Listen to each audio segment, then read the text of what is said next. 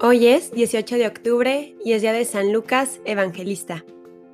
San Lucas nació en Antioquía de Siria en el seno de una familia pagana con cultura y religión griega a comienzos del siglo I. En su juventud recibió una esmerada educación y más tarde se dedicó a la medicina. Después de su conversión al cristianismo, acompañó a San Pablo en sus dos últimos viajes y le asistió durante su cautividad en Roma. Fue en esta época de su vida cuando conoció a otros apóstoles y discípulos que le hablaron de Jesús y de la extensión del cristianismo por Judea y Samaria. Gracias a esta información, pudo componer una extensa obra de dos volúmenes que conocemos actualmente como el Evangelio según San Lucas y el libro de los Hechos de los Apóstoles.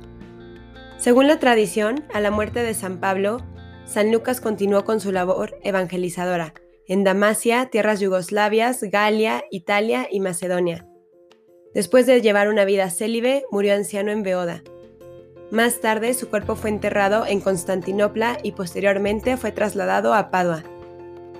Tuvo fama de artista y se le atribuyen las primeras representaciones pictóricas de la Virgen María.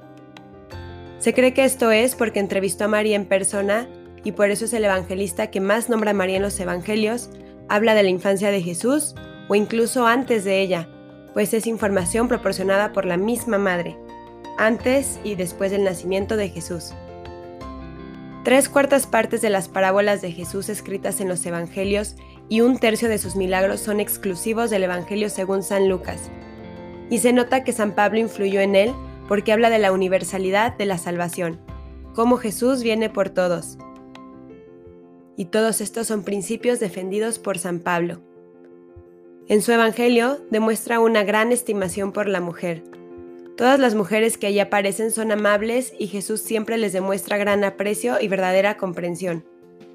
Lo han llamado el Evangelio de los pobres porque allí aparece Jesús prefiriendo siempre a los pequeños, a los enfermos, a los pobres y a los pecadores arrepentidos. Es un Jesús que corre al encuentro de aquellos para quienes la vida es más dura y angustiosa. También se ha llamado el Evangelio de la oración porque presenta a un Jesús orando en todos los grandes momentos de su vida e insistiendo continuamente en la necesidad de orar siempre y de no cansarse nunca de orar. Otro nombre que le han dado a su escrito es el Evangelio de los Pecadores, porque presenta siempre a Jesús infinitamente comprensivo con los que han sido víctimas de las pasiones humanas.